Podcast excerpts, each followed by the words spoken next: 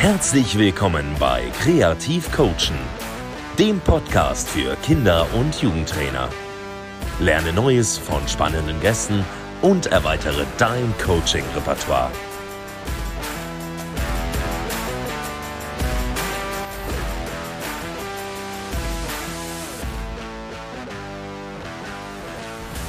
So, moin zu einer neuen Folge meines Podcasts und damit begrüße ich meinen heutigen Gast Burak Jelken und ja, beginnen wir einfach mal mit der Selbstvorstellung. Ja, vielen herzlichen Dank erstmal, Tjalf, dass ich hier mit dabei sein darf. Äh, vielen Dank für die Einladung äh, und der damit verbundenen Wertschätzung und Interesse meiner Person, meiner Arbeit gegenüber. Ähm, zu meiner Person, äh, Burak Jelke mein Name, bin 34 Jahre alt, ähm, bin äh, an einer integrierten Gesamtschule Lehrer und äh, Fußballtrainer. Ich bin U19-Trainer vom FSV Frankfurt. Ähm, zu meiner Selbstvorstellung, ich bin gebürtiger Offenmacher, ähm, habe auch meine schulische Laufbahn in Offenbach durchlaufen, ähm, habe dann mit 18 mein Abitur auch in Offenbach gemacht und ähm, habe dann äh, hab mich dann dazu entschlossen, BWL zu studieren, äh, weil es hieß, ja, das ist breit gefächert, äh, damit kannst du sehr viel machen und ähm, habe das dann zu Ende studiert, aber während des BWL-Studiums habe ich mir schon die Frage gestellt, okay, will ich überhaupt in dem Bereich?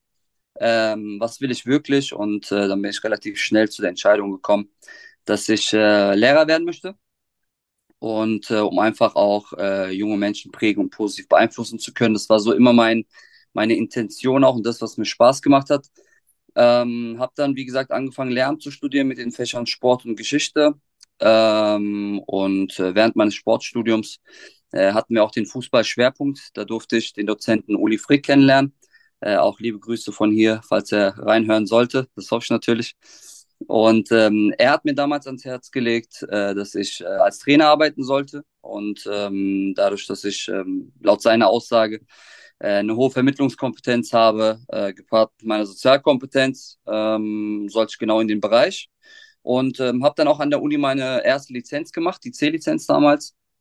Und habe dann auch nach und nach meine Lizenzen gemacht und durfte dann auch relativ frühzeitig ähm, in einem NLZ arbeiten. Äh, auch hier nochmal ein Dankeschön an äh, Armin Alexander, dem aktuellen NLZ-Leiter auch von Wiesbaden, äh, der mich dann damals eingestellt hat, obwohl ich, wie gesagt, ähm, die erste Lizenz erst hatte, äh, keinerlei Trainererfahrung in dem Sinne, sondern selbst noch Fußball gespielt habe. Ähm, aber da, dadurch, dass ich den ähm, Lehrer-Background hatte, ähm, hat er mich dann eingestellt und ähm, hatten auch eine sehr, sehr erfolgreiche Zeit mit äh, Damir Agovic, damaliger U17-Trainer von Wien Wiesbaden, ähm, haben damals ähm, in der Hessenliga die Meisterschaft geholt und sind in die Bundesliga aufgestiegen. Und dann ging die Karriere eigentlich so weiter. Äh, wie gesagt, habe die Lizenzen nach und nach gemacht, habe dann auch an anderen, äh, in anderen NLZs gearbeitet, wie Kickers Offenbach, äh, vier Jahre bei Darmstadt 98, auch sehr erfolgreich.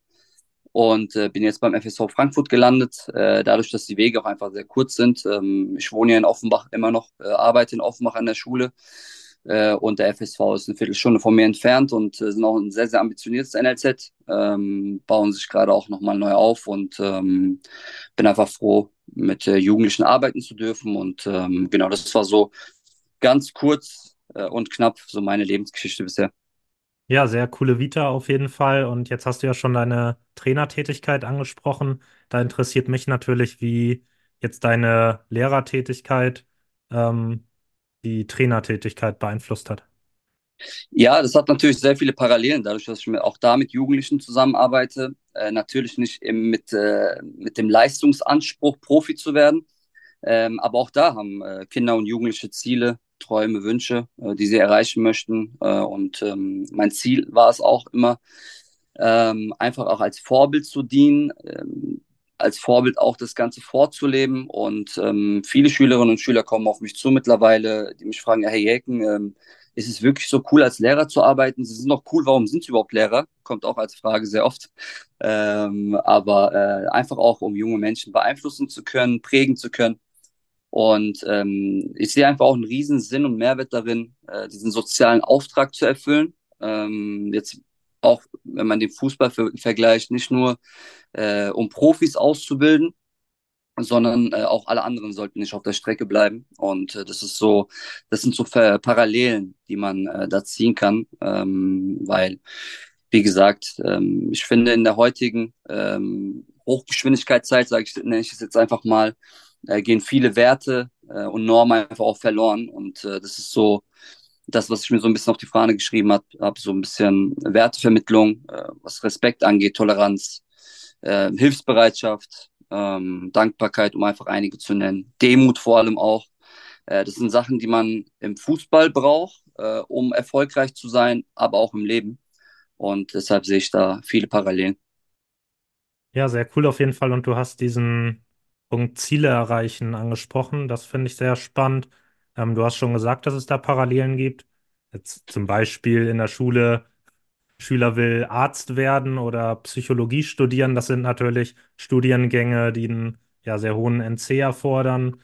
Und dementsprechend, ja, schwierig stelle ich mir das dann vor zu vermitteln, wenn das eben mit dem ja, gewünschten Notendurchschnitt dann nicht klappt. Ähm, da hatten Lehrer dann halt auch immer so erzählt, ne, dass ähm, Schüler bei weitem nicht bei der Eins waren, aber unbedingt diese Eins haben wollen. Da ist ja die ja, Kommunikation sehr wichtig. Also genauso hast du es ja auch im Fußball.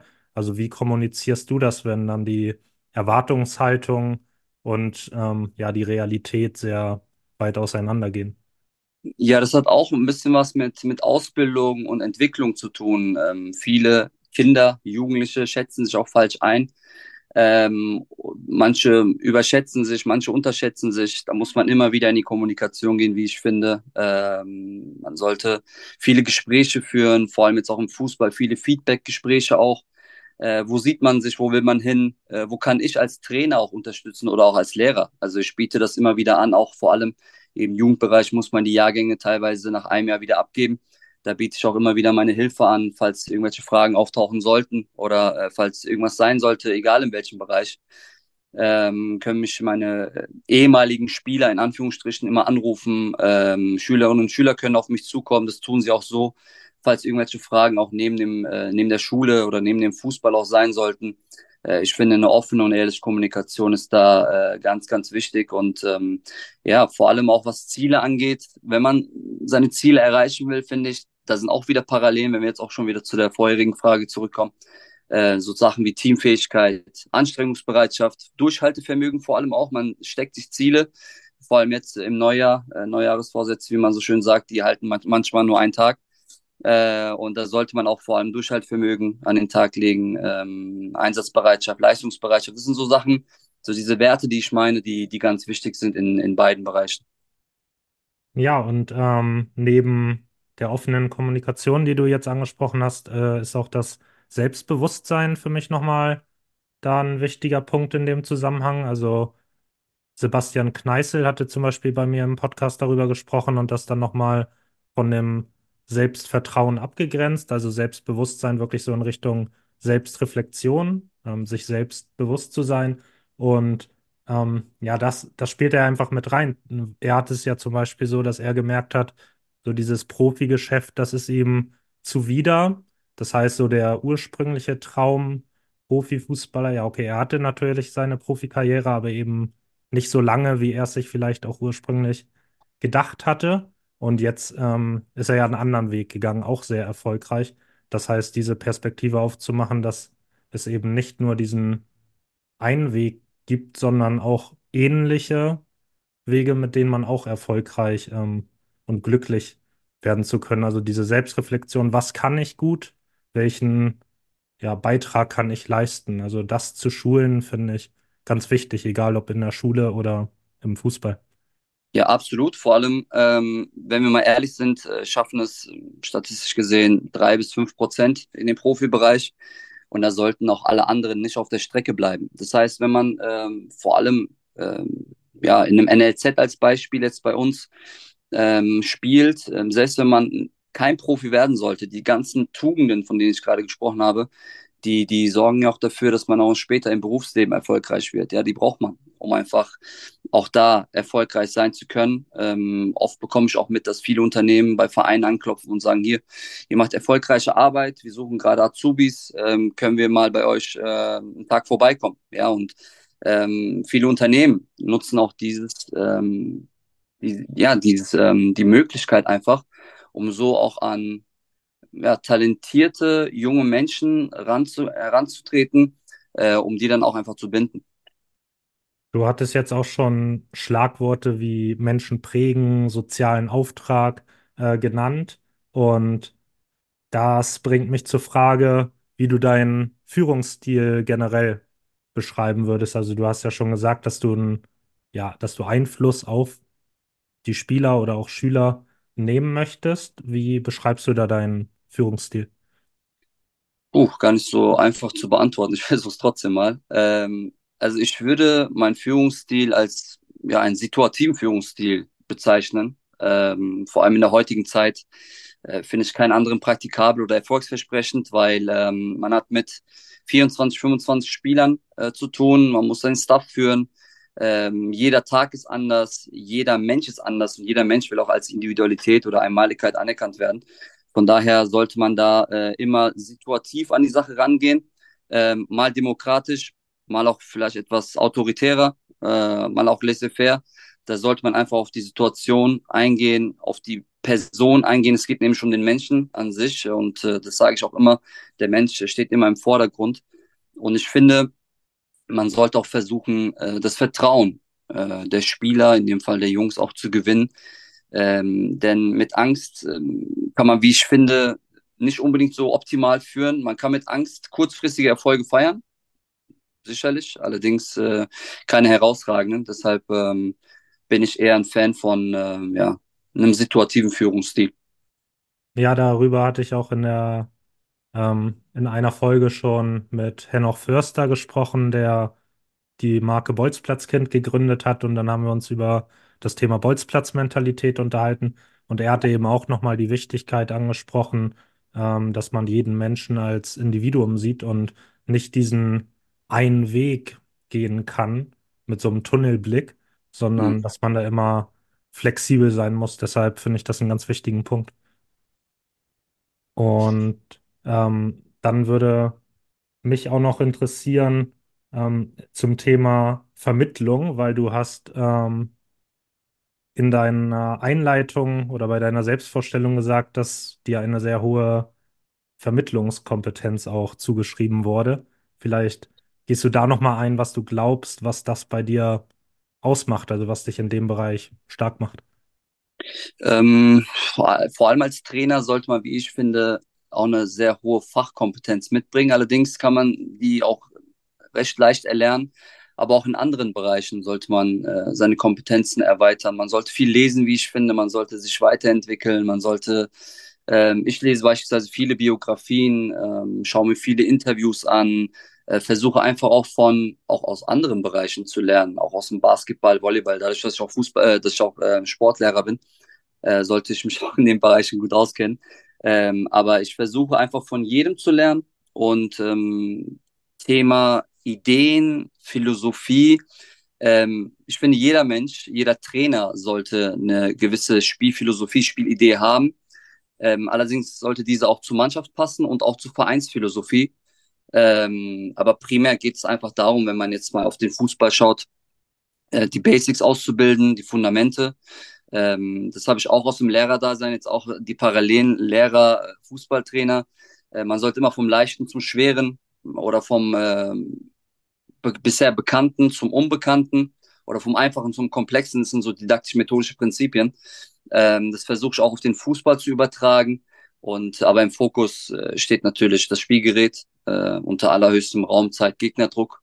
Die Jungs sollten viele Ballkontakte sammeln, wie ich finde, weil ähm, ich hatte auch mal, ähm, ich glaube bei, bei Malcolm Gladwell war das, ähm, der beschrieben hat, dass man 10.000 Stunden braucht, um in einem Bereich ähm, optimal zu werden oder herausragende Leistung bringen zu können. Das sind, ich habe das mal hochgerechnet gestern Abend, weil es mich interessiert hat, weil ich mich auch auf das Podcast ein bisschen vorbereitet habe.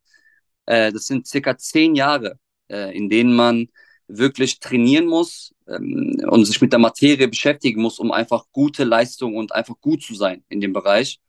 Und ähm, auch so Sachen wie das Spielverständnis als Beispiel, ähm, Entscheidungsfindung, das sind ganz wichtige Sachen. Ähm, oder auch Prinzipien von uns, Vororientierung ist ganz wichtig. Ähm, wo ist der Gegner, wo ist mein Mitspieler, wo ist der Ball? Ähm, das, sind, das sind so Bereiche, äh, unsere Philosophie, nenne ich es jetzt einfach mal, und unsere Vermittlungskompetenzen oder die Vermittlung an sich, wie wir die Jungs versuchen, einfach auf die nächste Stufe vorzubereiten. Jetzt würde mich noch interessieren, wie fest dein Plan ist, mit dem du in eine Trainingseinheit reingehst. Also natürlich wirst du dir vorab was bei der Einheit gedacht haben, ähm, und wahrscheinlich auch irgendwie einen Trainingsschwerpunkt haben. Es wird aber ja oft so gesagt, dass man zum Beispiel, ja, weiß ich nicht, man hat jetzt Coaching technisch die Offensive als Schwerpunkt, zum Beispiel Angriffsspiel über den Flügel. Ähm, und dann heißt es oft so in Lehrgängen, ja, konzentriere dich darauf, das zu coachen. Aber ich denke mir dann so, ja, okay, wenn ich jetzt gerade nur Sparring-Team bin und gar nicht gecoacht werde und einfach nur dafür da bin, irgendwie ja den Gegner für die, um die es gerade geht, darzustellen, dann denke ich mir ja auch so ein Stück weit, ja, wofür bin ich gerade im Training? Also wie spontan gehst du dann auch auf sowas ein und über, ja, coachst du dann wirklich nur den Schwerpunkt, den du dir vorab überlegt hast, oder gehst du dann auch auf Dinge ein, die du einfach spontan feststellst? Ja, man sollte immer planen, meiner Meinung nach. Äh, man hat ja immer die Makro-, Mikrozyklen, ähm, an denen man sich so ein bisschen orientiert, aber ähm, das, das Tagesgeschäft äh, ist manchmal ganz anders. Also man bereitet sich auf ein Training vor, dann sagen auf einmal zwei Jungs ab, der eine ist krank, der andere äh, steckt im Stau oder der eine ist angeschlagen, verletzt sich sogar vielleicht beim Warm-up, dann ist alles dann wird der ganze Plan so ein bisschen umgeworfen. Da muss man die Spielform verändern. Äh, vielleicht auch äh, dadurch, dass die Spieleranzahl sich ändert, muss man sich vielleicht noch mal was anderes überlegen. Also man sollte flexibel sein äh, als Trainer. Äh, man sollte, so wie auch im Spiel, manchmal reagiert der Trainerkollege vielleicht auf deine Taktik, dann musst du deine, deine Grundordnung verändern, dein Pressingverhalten ändern. Also man sollte wirklich flexibel sein in dem Bereich. Und äh, das sind wir auch. Also wir, wir schauen einfach, wie, wie, wie ist die Situation, sind die Jungs vielleicht auch müde? Man weiß ja nie. Also man, man plant vielleicht mit einer sehr äh, hochintensiven Trainingseinheit und dann schaut man sich die Jungs an und die Jungs sind platt vom ganzen Tag. Man darf auch nicht vergessen, äh, was die Jungs äh, alles machen müssen. Die müssen morgens früh, morgens äh, aufstehen, müssen in die Schule, schreiben vielleicht eine Arbeit, lernen währenddessen noch in, in der Bahn, während, während sie ins Training fahren, äh, haben vielleicht Stress mit der Freundin oder in der, mit der, in der, innerhalb der Familie.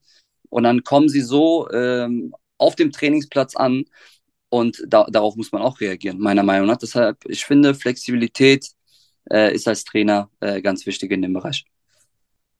Ähm, wann coachst du? Also, wenn du eine Trainingsform startest, fängst du dann schon an zu sagen, was du sehen willst, oder guckst du, was sind jetzt die Fehlerbilder, die du dann wirklich in der Form feststellst und reagierst dann?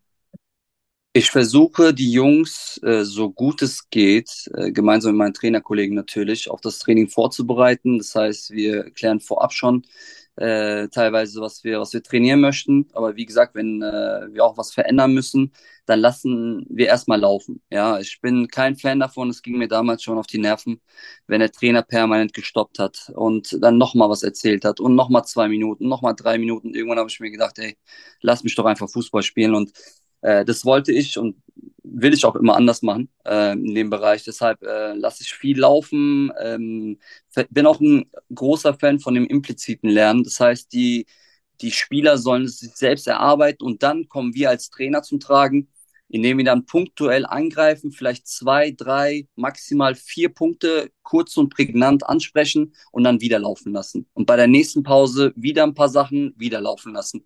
Dass die Jungs einfach auch selbst auf Lösung kommen und äh, wenig zu instruieren, also alles vorgeben, bin ich kein Fan davon, muss ich ehrlich sagen. Ähm, eher klar die Leitplanken vorgeben, das tun wir auch mit unseren Prinzipien, aber innerhalb dieser Leitplanken können sich die Spieler dann auch frei bewegen. Das heißt, sie können eigene Entscheidungen treffen. Äh, ich glaube, Hannes Wolf wird das sehr gerne hören. Der hat auch bei, äh, es war, glaube ich, vor ein paar Monaten hatten wir unseren Trainerkongress äh, in Nürnberg. Äh, für die U19-Trainer hat er auch nochmal das neue, die neue Trainingsphilosophie des DFBs vorgestellt.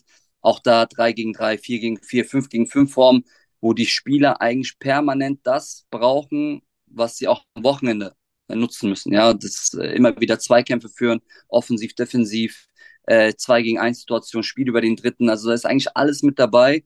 Und das ist so, so der Schwerpunkt oder die Art und Weise, wie wir, wie wir trainieren und äh, wie wir versuchen, auch die Jungs zu entwickeln.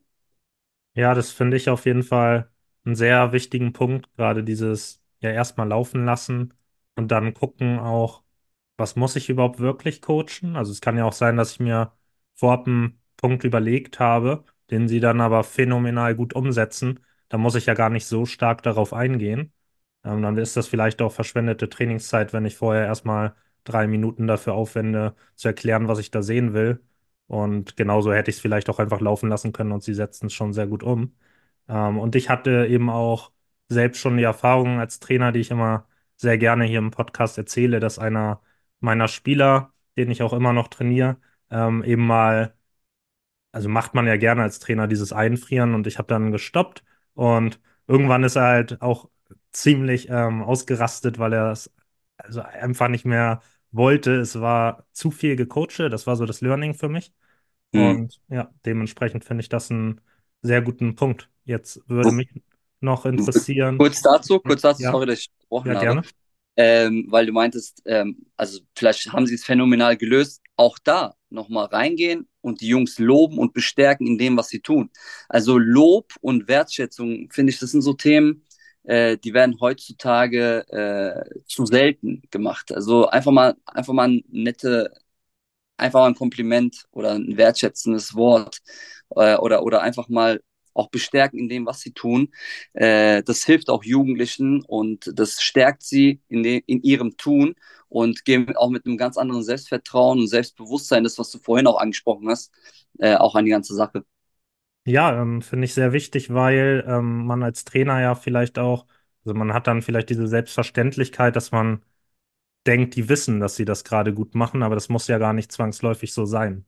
Also Absolut. Deshalb das dann wirklich, wie du schon gerade gesagt hast, das zu bestärken weiter, damit genau das Verhalten öfter auftritt, äh, finde ich da sehr wichtig. Genau. Äh, meine nächste Frage wäre, wie du deine Spielphilosophie offensiv beschreibst, weil ich das jetzt gerne so ein bisschen mit der Vermittlung verknüpfen würde. Also, wie sieht deine Spielphilosophie offensiv aus und wie vermittelst du das? Also wie gesagt, äh, im Fokus steht natürlich das Spielgerät äh, und zwar in allen Übungs- und Spielformen. Ähm, ich habe ähm, vor einiger Zeit einen ähm, Katalog von Spielphilosophien erstellt, ähm, die ich auch immer wieder versuche, den Jungs zu vermitteln. Äh, dieser variiert auch immer wieder, mal kommen Punkte raus, mal kommen Punkte dazu. Äh, ich schaue mir sehr viele Spiele an, muss ich zugeben, äh, aus dem Weltfußball, ähm, versuche da auch immer wieder Sachen aufzuschnappen, den Jungs zu vermitteln, äh, Szenen einfach auch rauszuschneiden, den Jungs zuzuschicken, bei der Videoanalyse auch einfach Parallelen aufzuzeigen, schaut mal, so wollen wir Fußball spielen, so spielt auch beispielsweise äh, Team XY äh, und einfach auch da äh, zu zeigen, schaut mal, in, in die Richtung kann es gehen und die Entscheidung oder beziehungsweise Lösung könnt ihr finden dafür. Wie gesagt, diese Leitplanken, finde ich, die sind ganz wichtig zu, zu sagen, okay, das ist unsere Spielphilosophie, so wollen wir Fußball spielen, aber innerhalb dieser Leitplanken könnt ihr euch frei bewegen. Aber Prinzipien, die mir jetzt spontan einfallen, sind beispielsweise äh, einfach Überzahl auch in Ballnähe äh, zu kreieren, äh, immer wieder eine 2 gegen 1 Situation herzustellen, egal in welcher Zone. Ähm, oder auch, äh, vor allem, wo wir jetzt auch den Fokus drauf gelegt haben, Spiel über den dritten. Ähm, wenn äh, der Gegner als Beispiel anläuft aus dem Deckungsschatten, dass man sich aus dem Deckungsschatten löst und auch einfach anspielbar ist oder aber auch, wie gesagt, äh, Spiel über den dritten, ähm, dass wir versuchen, mit und ohne Ball äh, den Gegner zu binden, mit tiefen Läufen äh, oder auch mit Passfinden, Körperfinden, dass wir da versuchen, einfach auch den Gegner zu binden. Ähm, was, wie ich finde, ganz wichtig ist im offensiven Bereich, sind äh, gegenläufige Bewegungen, dass wir nicht alle entgegenkommen, aber auch nicht alle in die Tiefe starten. Das ist immer ganz schwierig. Äh, es braucht einfach Zeit, um das reinzubekommen. Äh, das ist auch ein Riesenschwerpunkt gewesen, den wir reingebracht haben die letzte Zeit. Ähm, es ist jetzt nicht unbedingt ein Prinzip, aber eines unserer Abläufe wäre beispielsweise, den Gegner auf eine Seite zu locken, ähm, dann über den Ankerspieler äh, das Spiel zu verlagern und da vielleicht mit einer Halbfeldflanke oder mit einer Hereingabe dann wieder auf die andere Seite zu kommen, weil wir da eine Überzahl haben, eine numerische, um dann da zum Torerfolg zu kommen. Das sind so Prinzipien im offensiven Bereich, ähm, die wir immer wieder versuchen reinzubekommen, weil wir in der Hessenliga als Beispiel, äh, da sind wir auch aktuell Tabellenführer. Wir haben viele Gegner, die sich hinten reinstellen, die eher so die destruktive Spielweise ähm, ja, definieren, sage ich jetzt einfach mal, ist jedem seine. Äh, aber wir haben dann viel im Ball und wir müssen auch viele Lösungen mit Ball finden und dementsprechend ähm, ist auch die Trainingsarbeit so wichtig, den Jungs Optionen mit an die Hand zu geben. Äh, ich bin kein Fan davon, einfach nur stupide zu sagen, okay, ihr müsst so spielen, sondern ihnen Optionen mit an die Hand zu geben und die Jungs entscheiden dann auf dem Platz, weil das sind die Entscheider. Also ich kann mich nicht daran erinnern, dass ich als Trainer jemals ein Tor geschossen habe oder eine Vorlage gegeben habe. Dementsprechend äh, sollten die Jungs die Entscheidung treffen und äh, wir sind dafür da, um sie äh, dahingehend bestmöglich zu unterstützen. Ja, das finde ich auch sehr wichtig, dass am Ende die Spieler die Entscheidung treffen, aber genauso, dass es eben diese Leitplanken gibt. Also ich beschäftige mich ja jetzt auch relativ viel mit dem Thema Kreativität und da ist es eben ja auch wichtig, damit Spieler kreativ sein können, dass es diese Leitplanken gibt. Also die brauchen schon irgendwie so einen Rahmen, in dem sie sich bewegen, damit es dann eben ja leicht fällt für die Spieler auch kreative Entscheidungen zu treffen, weil sie sonst einfach, also zu viel Freiheit ist am Ende auch nicht gut. Ähm, Ja, heißt, ja, genau dieser Rahmen, der ist, glaube ich, ganz wichtig. Ähm, du hast jetzt schon ganz viele Prinzipien angesprochen, die du im Offensivbereich hast. Also ich fände es, bevor wir zur Abschlussfrage kommen, nochmal spannend, wenn du dir eines dieser Prinzipien aussuchst und anhand von dem Prinzip mal so ein bisschen darauf eingehst, worauf man in der Vermittlung achten kann. Also so diese Fachkompetenz, was sollen die Spieler machen, ist ja das eine, aber dann auf dem Platz, wie kann ich das vermitteln? Vielleicht nochmal so zwei, drei Impulse für die Zuhörer, wie man dieses Spielprinzip ja den Spielern näher bringen könnte. Also ich möchte natürlich vorab äh, sagen, dass ich nicht die Weisheit mit äh, Löffeln gefressen habe. Also nicht, dass die Zuhörer denken, was erzählt er denn da? Ich glaube, Sokrates war es, der äh, griechische Philosoph, der meinte, ich weiß, dass ich nichts weiß. Und äh, das ist einfach nur bisher meine Erfahrung, die ich gesammelt habe und so wie ich den Fußball interpretiere und wie ich meine Trainingsarbeit auch interpretiere. Äh, ich finde vor allem äh, zwei gegen eins Situationen herstellen, äh, was eines unserer Prinzipien ist, äh, ganz, ganz wichtig. Das ist, äh, zieht sich eigentlich wie ein roter Faden durch unser ganzes Training teilweise. Äh, Im Warm-up, ähm, im Hauptteil, im Schlussteil, permanent zwei gegen eins Situationen herstellen, egal wo auf dem Platz. Und ähm, darauf versuche ich immer wieder einzugehen. Äh, bei Übungsform, klar, Start, Stopp, äh, immer wieder da. Ähm, zu zeigen, okay, wie können wir das Ganze lösen? Kommen wir zum Doppelpass oder starten wir in die Tiefe und öffnen einen Raum für unseren Mitspieler, der dann vielleicht diagonal reindribbeln kann, wenn wir vorher vertikal äh, den Laufweg angezeigt haben. Äh, das sind so Sachen, äh, auf die wir im Trainerteam und ich persönlich als Trainer auch sehr viel Wert lege, weil wenn die Jungs das einmal verstanden haben, dann äh, kann das echt toll aussehen nach einer gewissen Zeit. Aber das braucht natürlich alles Zeit, so wie, wie alles im Leben. Äh, ich, ich weiß nicht, ob ich es, das war ja jetzt auch mehr das Prinzip, oder? Also vielleicht nochmal in der Vermittlung. Also, Wie meinst du das? also, naja, du, du hast ja jetzt beschrieben, was dir da wichtig ist, worauf du viel achtest. Mhm. Dann gesagt bei den Übungsformen mit Start, Stopp, aber also was, was ist genau der Impuls in der Vermittlung, wie du das rüberbringen möchtest? Also wir geben die Übung beispielsweise vor, wenn wir jetzt äh, das Spiel im letzten Drittel betrachten, dann haben wir die defensive Mannschaft, die offensive Mannschaft und dann haben wir auch das, was ich vorhin angesprochen hatte, als Beispiel, wie wir es vermitteln, dass wir da den Fokus auf beispielsweise gegenläufige Bewegungen legen, dass wenn der eine entgegenkommt, zieht den äh, Defensivspieler natürlich mit, öffnet den Raum dahinter, dass wir da diagonal reinstarten. Das ist zum Beispiel ein Coaching-Punkt, was wir reingeben. Oder aber auch, wenn wir ähm, auf Richtung Flügel spielen, dass wenn der Flügelspieler den Ball am Fuß hat, dass beispielsweise der Achter entgegenkommt für ein 2-1 als Beispiel. Oder aber, dass er in die Tiefe startet. Das sind so Optionen und ähm, Coaching-Punkte, Vermittlung, die wir den Jungs mitgeben, um ihnen einfach auch äh, helfen zu können. Weil ich finde, äh, auch das Thema verbal, nonverbale Kommunikation ganz, ganz wichtig. Mit jedem Pass signalisieren wir dem Spieler etwas. Oder mit jedem Laufweg entweder spielt er mir den Ball dann äh, in den Lauf oder aber er setzt zum Dribbling an. Das sind so Optionen, äh, die wir, die wir vorgeben. Aber klar haben wir da verschiedene Übungen dafür, entweder Übungsform, Spielform, aber das würde jetzt den Rahmen sprengen, da äh, nochmal noch detaillierter darauf einzugehen. Nee, klar, ähm, aber eine Frage vielleicht noch dazu. Du hast jetzt die Coaching-Punkte angesprochen. Mhm. Das ist natürlich die eine Möglichkeit, die es gibt, dass man eben über sein Coaching die Spieler verbessert. Ähm, eine weitere Möglichkeit ist natürlich noch der Übungsaufbau. Also vielleicht hast du da so ein, zwei Ideen, wie man über den Aufbau so ein Verhalten steuern kann. Ja, absolut. Also wir haben äh, verschiedene Formen, äh, wie wir aufbauen, mal im Diamant, mal auch rechteckige Formen. Äh, aber ich versuche sehr viel in Zonen äh, zu trainieren. Das heißt, die Zone, die im Spiel dann auch vorkommt, also auch vor allem auch spielnah zu trainieren, äh, das, was im Spiel auch vorkommt, dass man da in den Zonen dann auch die Situation abbildet. Klar kann man nicht alles zu 100% so abbilden, so wie es im Spiel auch vorkommt. Aber das war das, was ich eben meinte mit den Optionen, dass die Jungs einfach merken, okay, das war im, das kam im Training vor, das dieselbe Situation, weil im Spiel geht das manchmal so schnell, die Jungs müssen schnelle Entscheidungen treffen und äh, müssen, müssen es auch schnell durchführen. Und umso besser es im Unterbewusstsein verankert ist, meiner Meinung nach, umso besser können sie es dann auch auf den Platz bringen. Deshalb, ähm, sei es ähm, Herausspiel von Torschossen über den Flügel, durchs Zentrum etc., sollte man auch die Zonen nutzen, die dann auch im Spiel vorkommen. Ja, auf jeden Fall. Das ist, glaube ich, ein sehr wichtiger Punkt generell immer in den Räumen zu trainieren, ähm, wo dann die Aktionen auch stattfinden. Dann würde ich sagen, kommen wir zur Abschlussfrage und die ist die nach deinem schönsten Moment als Trainer. Das sind echt äh, sehr viele schöne Momente gewesen bisher in meiner relativ jungen Trainerkarriere. Ähm, boah, mir fällt spontan äh, ein, ähm, der erste Aufstieg in die Bundesliga, äh, damals noch als Co-Trainer äh, mit meinem äh, Freund und Wegbegleiter Damir Agovic, ähm, der auch eine sehr, sehr erfolgreiche Karriere bisher hingelegt hat. Äh, war noch sehr, sehr jung damals, äh, sehr junge Trainer und sind damals mit unserer U17 in die Bundesliga aufgestiegen.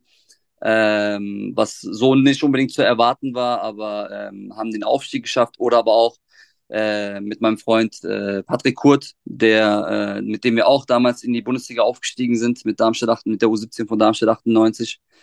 Ähm, das sind Momente, äh, die, ähm, ja, die mich sehr geprägt haben, vor allem auch, als wir mit Darmstadt 98 aufgestiegen sind, damals äh, am Böllenfalltor durften wir das Spiel austragen äh, vor knapp 3000 Zuschauern. Das war echt ein, ein tolles Erlebnis, äh, denke ich heute noch sehr, sehr positiv und sehr, sehr mit guten Erinnerungen einfach daran. Ja, sehr cool auf jeden Fall. Und danke erstmal, dass du dir heute die Zeit genommen hast nochmal. Und dann auch nochmal für die Zuhörer. Ähm, da könnt ihr euch schon auf weitere viele neue Folgen freuen, weil ich auch schon weitere Aufnahmen in Planung habe. Also schon wieder viele Zusagen von neuen Gästen erhalten habe. Deshalb, da gibt es viel, was euch noch erwartet. Und dann hören wir uns beim nächsten Mal.